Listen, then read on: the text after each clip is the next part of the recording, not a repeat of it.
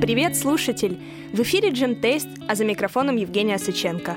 В предыдущем выпуске мы с вами послушали представителей современной британской альтернативы, по большей части альтернативного рока.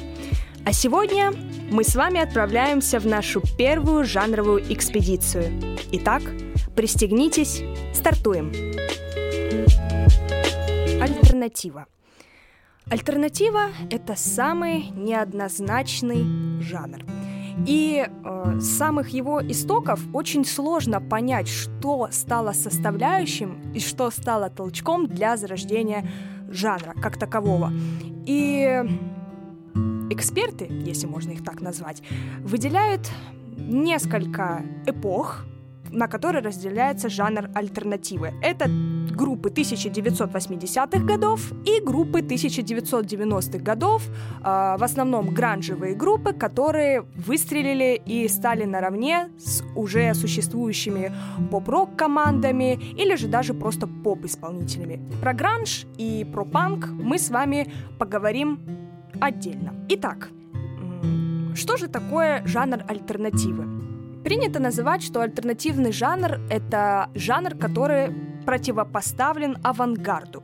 Но он возник вместе с этим авангардом. Да, сегодня я говорю прекрасные слова, которые я сама не понимаю, однако жанром альтернативы принято называть американскую гитарную музыку времен 1990-х годов. Что понимают под жанром альтернативы? Жанры такие как панк, постпанк, лоу-фай, гранж и другие. Это очень сложно на самом деле выявить, что есть из себя альтернатива, когда она, в принципе, представляет собой сборную солянку из остальных жанров. И про каждый жанр можно записать вообще отдельный подкаст. Однако в этом подкасте я, пожалуй, расскажу про гранж, который повлиял на очень многие группы как 90-х годов, так и нулевых, так и влияющих до сих пор. Hey, wait, гранжевого стиля, конечно же, можно и нужно считать группу Nirvana с их альбомом Nevermind, вышедшим в 1991 году. Именно с этого альбома гранж стал супер популярным как жанр. И, в принципе, он отражал настроение тогдашней молодежи. Протестное, немного усталое от всего, но при этом все еще бунтарское. Вообще, принято считать, что гранж возник раньше, чем панк. Про панк я пожалуй, запишу отдельный подкаст, потому что панк стоит рассматривать не только как музыкальный жанр, но и субкультуру в целом. Гранж — это тот жанр, который возник от гаражного рока в 60-е годы 20 века. То мы знаем про гранж. Ну, прежде всего, это грязные рифы, перегрузы гитар, нечистый звук, хрипатый голос, ну, принципе, все, что делала Нирвана в своих работах. А, но до Нирваны были такие интересные команды, как Soundgarden Black Hole Sun, won't you come? и Melvins. Что сейчас принято называть альтернативой? А, сказать очень сложно. А, альтернативным жанром, вообще и жанр альтернативу, используют в основном в американской музыкальной индустрии, и сейчас даже альтернативный жанр понимает, по, понимается как инди-жанр. И инди и альтернатива в американской музыке считаются, в принципе, идентичным. Хотя я с этим не согласна. Э, жанр инди э, для меня более мягкий и софтовый, даже, может быть, с нотками фолка, нежели чем альтернатива. Альтернатива все-таки больше драйвовый э, жанр, такой, может быть, даже можно сказать, неотесанный, можно даже сказать, что он... Хм, а в принципе, чему альтернативный жанр-то и альтернативен? Когда он появился, я в принципе так и не сказала. А, я сказала про панк, я сказала про гранж, но не сказала, когда зародился альтернативный жанр в принципе. Сам термин появился в 70-е годы 20 века.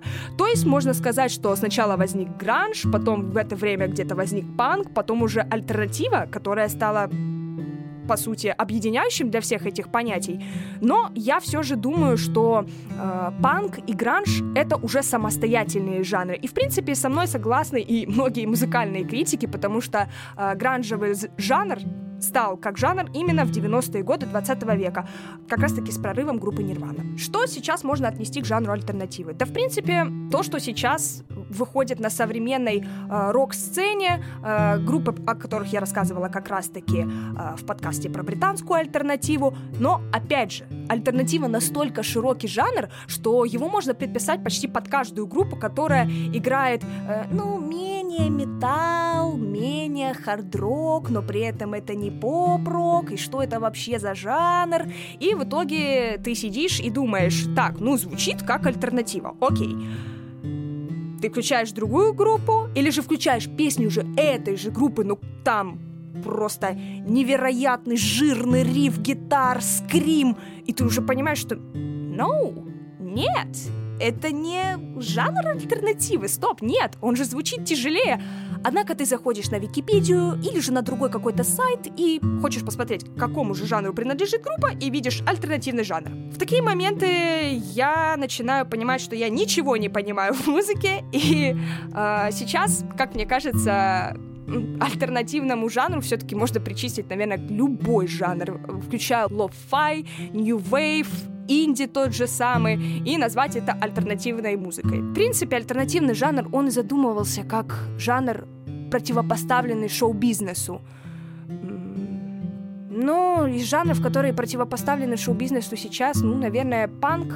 Хотя, не знаю, остался ли сейчас где-то искренний и настоящий панк. Об этом мы тоже поговорим в другом выпуске.